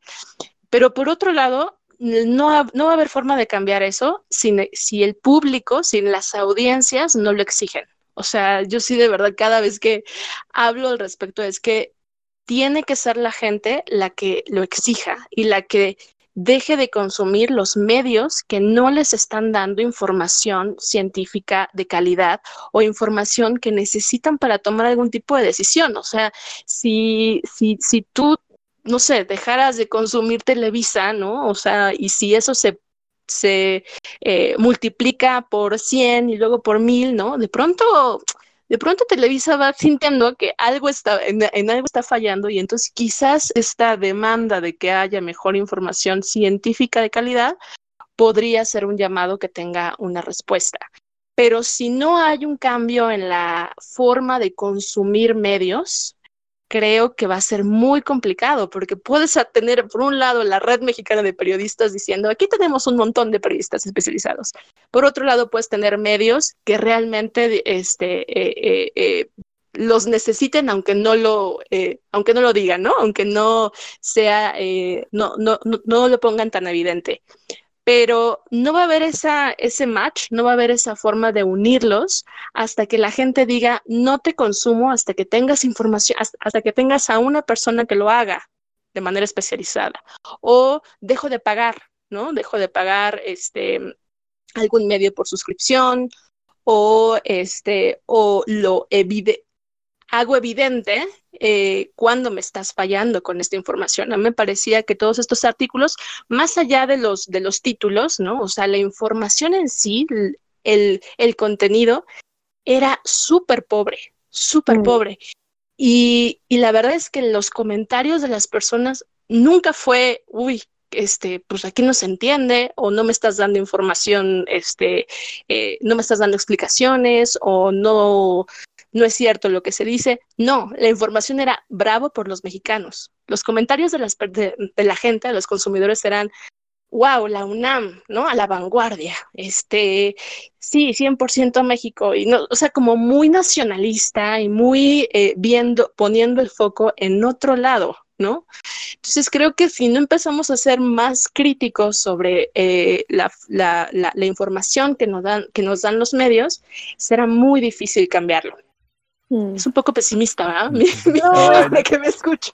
Creo que tiene que ver con la legitimización que damos nosotros a los medios de comunicación, ¿no? Pero pero Vic, tú querías decir algo, perdón. Sí, pues precisamente para complementar lo que dice Aleida, o sea, em, después de todo es una relación de tres en este sentido, ¿no? La, la comunicación de la ciencia a través de periodistas. Están los científicos por un lado, periodistas por otro y el público que recibe, ¿no? Y casi, casi que como en cualquier relación, eh, sirve que eh, las tres partes estén muy conscientes de, de qué va esa relación que tienen, ¿no? Em, tanto los científicos sepan a qué, pues como que a qué, eh, eh, cuáles serían sus expectativas cuando medios se acercan a ellos o cómo ellos mismos pueden promover eh, prácticas mejores tal vez, ¿no? Teniendo la iniciativa de, ir a buscar medios o hasta la misma forma de redactar sus artículos, los periodistas de ciencia, ya con todo esto que nos comentaba Leida, y el público también, ¿no? Que, que además el público en ese ente abstracto, eh, pues como que todos somos público en algún punto de, algo, ¿no? Incluso los mismos que estamos haciendo comunicación de ciencia o generando conocimiento, este, en algún punto también somos público, ¿no? Entonces, ojalá también que nuestro público, pues, se pueda llevar eso, ¿no? Se pueda llevar esa idea de que eh, conviene mucho ser conscientes de todo lo que implica esa relación y, pues, ser constantemente críticos, como dice Aleida. Sí, yo creo que em, eso que dices de, o sea, todos somos público, todos somos ciudadanos en algún momento, ¿no? Y todos somos consumidores. Entonces yo creo que en la medida también en que los mismos eh, em, investigadores, investigadoras mejoren, no sé si mejoren su forma de comunicar de manera que eh, sea vaya más allá del el nombre, ¿no? O sea, vaya más allá de la persona o incluso vaya más allá de la taquilla, ¿no? Del vender, este, que, puedes vender un producto, pero también puedes vender una idea y también puedes venderte a ti como, como, como científico.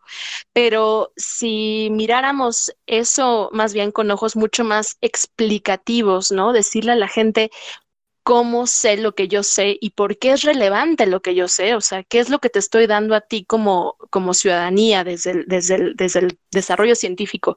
Y por qué es relevante esto, eh, creo que ahí ganamos todos, ¿no? O sea, ganan también ellos, ganan legitimidad, ganan prestigio, ganan quizás este, mejores formas de que la gente luego defienda la ciencia, defienda su trabajo, defienda la necesidad de que haya más este, investigaciones este, y no dar como, como, como por sentado que solamente porque se hizo y, viene de la ciencia y la ciencia es increíble, entonces ya no hay que, este, no hace falta cuestionar nada o no hace falta eh, llevarlo a otro nivel, ¿no? Yo creo que mm, eh, consumidores somos todos y públicos, científicos y periodistas mejoraríamos muchísimo eh, creo yo, en, muchos términos en cuanto a lo que la gente eh, piensa de nosotros y hasta nuestra misma este, cotidianidad, nuestra misma forma de subsistir, ¿no? O sea, los medios quizás ganarían más audiencia con mejor información científica, los periodistas quizás tendrían mejores salarios si tuvieran algún medio que les pagara por ello, y los científicos también tendrían una mejor, este, quizás visibilidad social o percepción social de su trabajo, si, este, si tuvieran esta, esta conciencia, como es esta conciencia de que todos somos responsables y que tendríamos que trabajar para, para que en general hubiera un ecosistema de información de mejor calidad. Sí, mm. sí, tan necesario en estos tiempos, ¿no? Bueno, siempre, pero que ahora se ha hecho muy claro que es muy necesario. definitivamente. Eh, me hace pensar, ¿habrá pasado algo similar con el investigador en Egipto que publicó estos resultados? ¿Quién sabe? no Porque también, eh, pues, la, la, la, la, figura, la gran figura pública que es Antonio Lascano en México, este, seguramente influye también mucho, ¿no? Eh, él, digamos, seguro que es de esos científicos que sí son muy conscientes de cómo puede digamos, manejarse la relación con medios, ¿no? Él es un viejo lobo de mar en esos temas. Y la verdad es que siempre es muy generoso. Digo, a nosotros nos, nos aceptó entrevistas cuando íbamos empezando recién y siempre diciéndonos que sí, que claro, yendo a donde estábamos nosotros. Entonces, e, él seguramente tiene muchísima reflexión ¿no? al respecto de relación entre su trabajo científico y, y cómo se habla de él en medios. Sí, yo creo que hasta es más preocupante porque si tú me dijeras, bueno, pues es un científico que no habla con medios, ¿no? Que está cerradísimo o que explica pero no se le entiende nada, entonces quizás entendería el, el resultado en medios, ¿no? De que la información pues sea quizás poco accesible o que no hubieran tenido otra forma de hablar del tema más que copiando y pegando el abstract. Pero hablamos de Lascano, o sea, realmente si hay una persona que puede tener una habilidad, un talento para explicar las cosas hasta hasta cosas que ni siquiera tienen que ver con su área, pues es Lascano, ¿no? O sea, realmente es una persona bastante accesible que este, quizás podría haber tenido una, una mayor incidencia en el sentido explicativo de las notas. Entonces yo creo que más bien otra vez pesó, diría yo, esta, este, eh, la, la, necesidad de publicar rápido, la necesidad de publicar eh, eh, pues más o menos, ¿no? O sea, más o menos de ciencia, ¿no? Ahí te cuento más o menos y con el titular, ¿no? Y con el super titular para que para que la gente le diera clic. Entonces, este, sí, es, es, es bastante desafiante, creo yo. Sí, digo, o sea, si una cosa nos podemos llevar de aquí es eso, ¿no? Que todo este ejercicio de comunicar la ciencia es muy desafiante.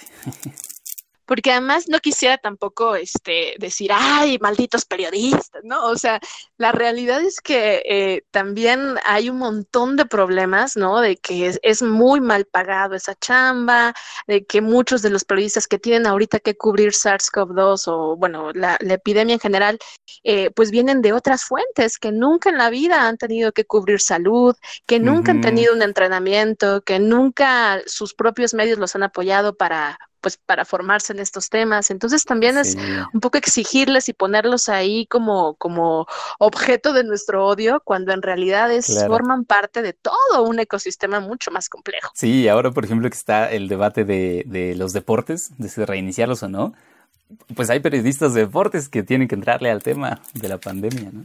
Entonces, sí es complicado. Pero pues te agradecemos mucho, Aleida, por habernos traído esta discusión Em, estas perspectivas de la comunicación de la ciencia acá al podcast. No, un placer. Y la verdad es que em, está bien padre, bueno, al mismo tiempo bien padre, pero también muy triste que, que haya, por ejemplo, este, ustedes, ¿no? Historias sensacionales que justamente pondrían el equilibrio entre en, en, este tipo de información, ¿no? Como que la gente eh, se acerque, yo, yo más bien me, me, quedaría con la onda de que hay hay oferta de medios, hay oferta de, este, de, de, programas de diferen, en diferentes formatos en los que justamente podría haber este tipo de, eh, de, no solamente conocimiento científico, sino de entender cómo funciona la ciencia. Y eso está padrísimo. Solamente tenemos que tener, jalarnos las audiencias de Televisa para acá. Ay, sí. Esa es nuestra meta final. Conquistar el mundo. Mm. muchas gracias. Sí, muchas gracias, Aleida. Ha sido muy enriquecedora tu postura y tu visión. Y bueno, pues amigos, entonces vamos llegando al final de este episodio.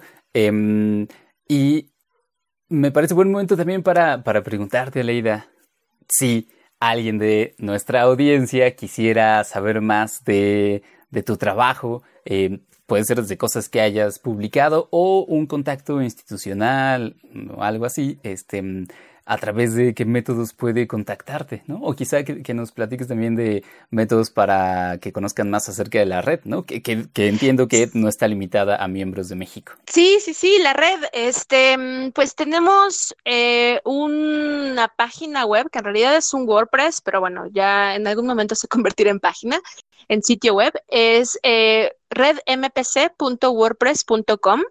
Ahí está la descripción general de lo que somos, nuestros principales proyectos y un proyecto que ahorita estamos este, metidísimos que se llama COVID Conciencia, que es justamente eh, un trabajo de verificación de todas estas notas de las que hemos platicado un poco de eh, la forma en la que los medios cubren ciencia de forma a veces como muy superficial o errónea, claramente, este, estamos haciendo un, un, ejercicio de verificación con base en la evidencia científica.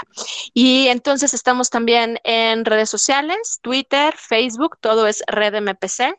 Y a mí, pues directamente en, en Twitter también, soy Lola Cometa.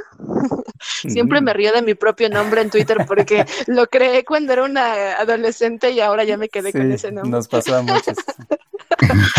este, y ahí, bueno, estamos, la, la, idea de la, de la red en redes sociales es eh, estar em, publicando el trabajo de nuestros miembros, ¿no? Todo lo que tiene que ver con, con COVID-19 y que han sido bastantes los, los, los, los miembros que están trabajando temas eh, de la epidemia para que la gente los conozca, ¿no? No solamente como periodistas, sino también como miembros de la red y que vea que pues en realidad hay muchas personas, o sea, sí existen estos profesionales que eh, pues simplemente eh, necesitan eso, ¿no? Ser leídos, ser escuchados, ser este promovidos quizás de manera que haya una mayor incidencia de eh, información científica, de salud, de medio ambiente de calidad en los medios de comunicación.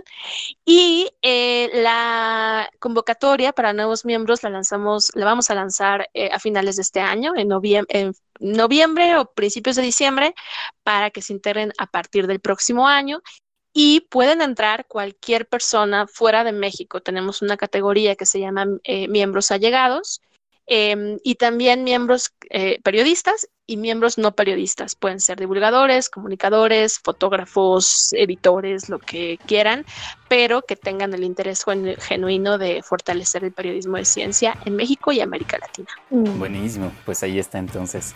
Solo queda entonces dar nuestros métodos de contacto, amigos. Eh, Sof, ¿nos puedes por favor ayudar? Claro que sí. Estamos en Twitter como historias, no, como cienciacionales, en Facebook como historias cienciacionales. Si llegaron al podcast, probablemente lo hicieron por alguna de nuestras vías de streaming, que son SoundCloud, Spotify y eh, la aplicación de podcast de iOS. Y que también allí estamos como historias cienciacionales. Si quieren enviarnos un correo electrónico con alguna duda, comentario o incluso si se quieren lanzar para estar con nosotros en este podcast, también pueden hacerlo por esa vía que es historiascienciacionales.gmail.com y ya de manera personal les voy a bueno, voy a comenzar yo como el burro por delante con mi cuenta de Twitter que es arroba el mío es Pacheco VV. Y yo como arroba Víctor Rogelio. Y muchas gracias por supuesto a todos los que nos escuchan, que saben que si les gustó este episodio y quieren apoyarnos de alguna manera, una forma de hacerlo es dándonos like o su equivalente en cualquiera de las plataformas donde nos escuchen, estrellas o reseñas, o recomendándonos directamente con quien ustedes crean que le podemos gustar. Gracias enormes por escucharnos. Eh, muchas gracias a Leida. Gracias, Sof. Gracias, Pach. Muchas gracias. Gracias. Hasta pronto.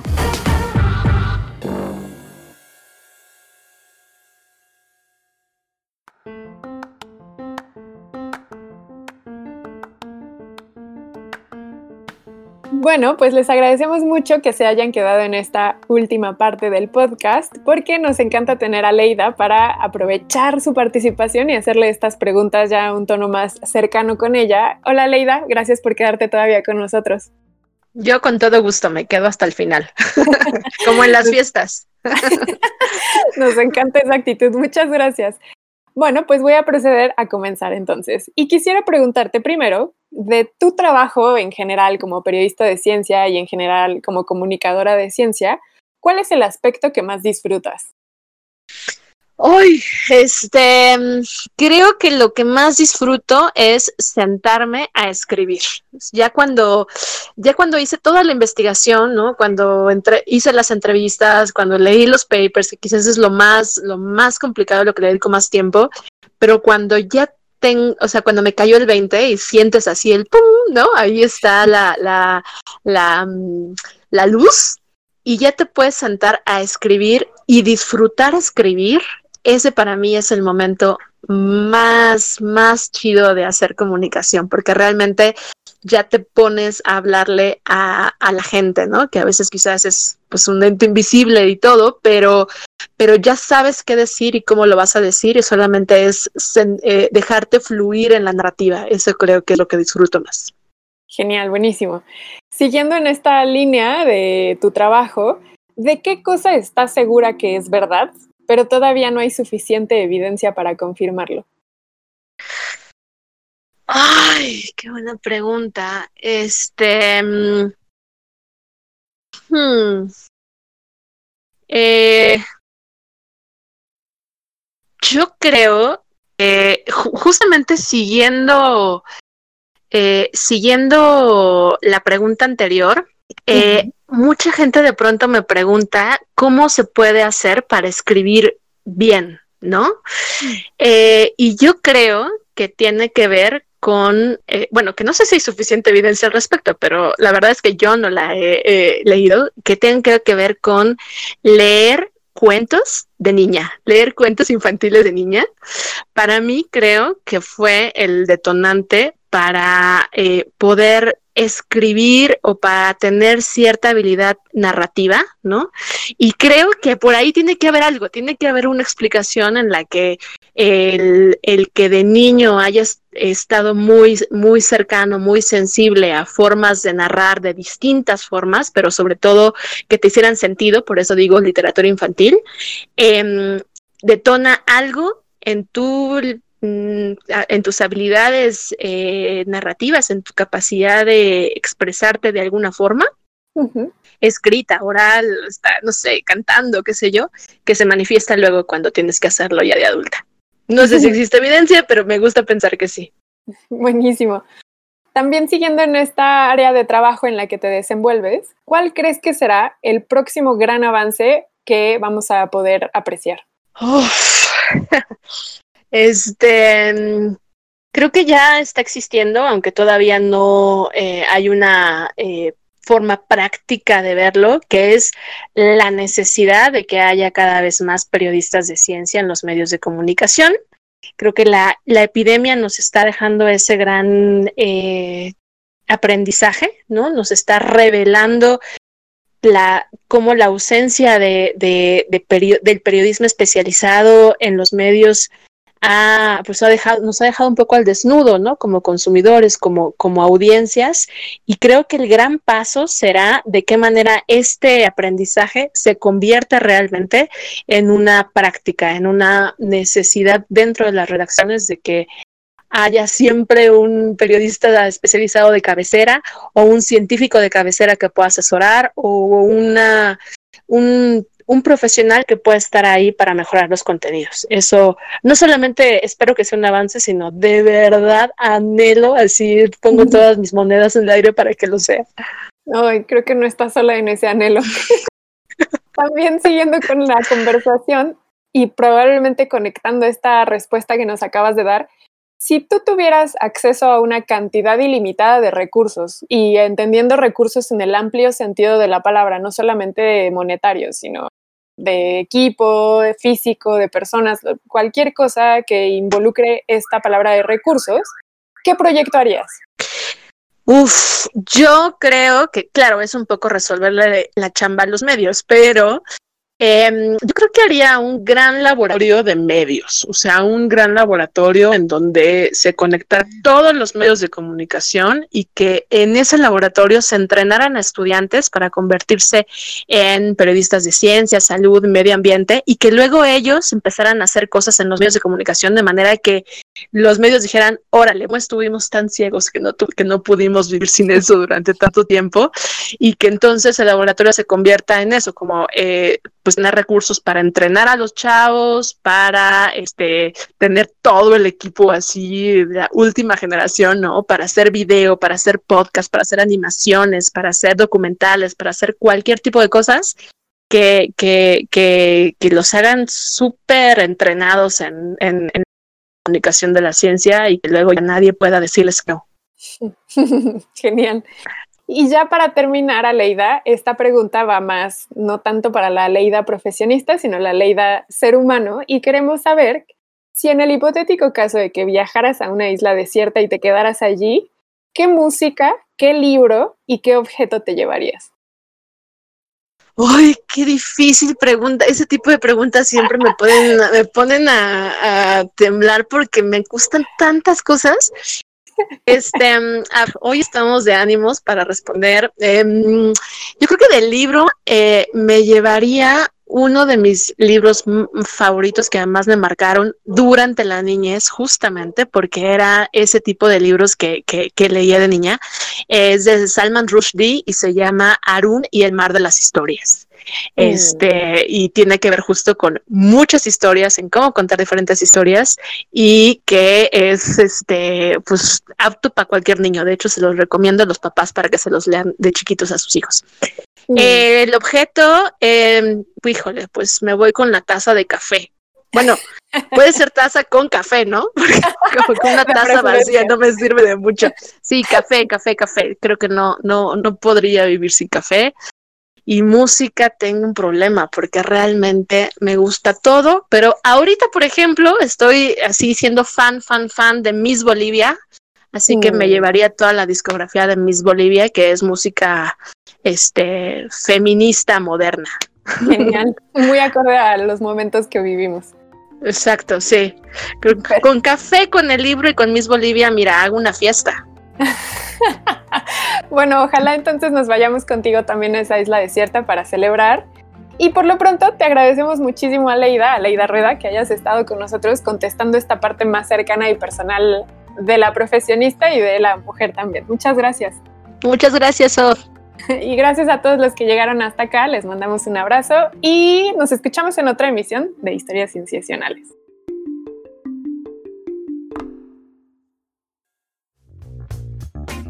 Esto fue Historias Cienciacionales, el podcast.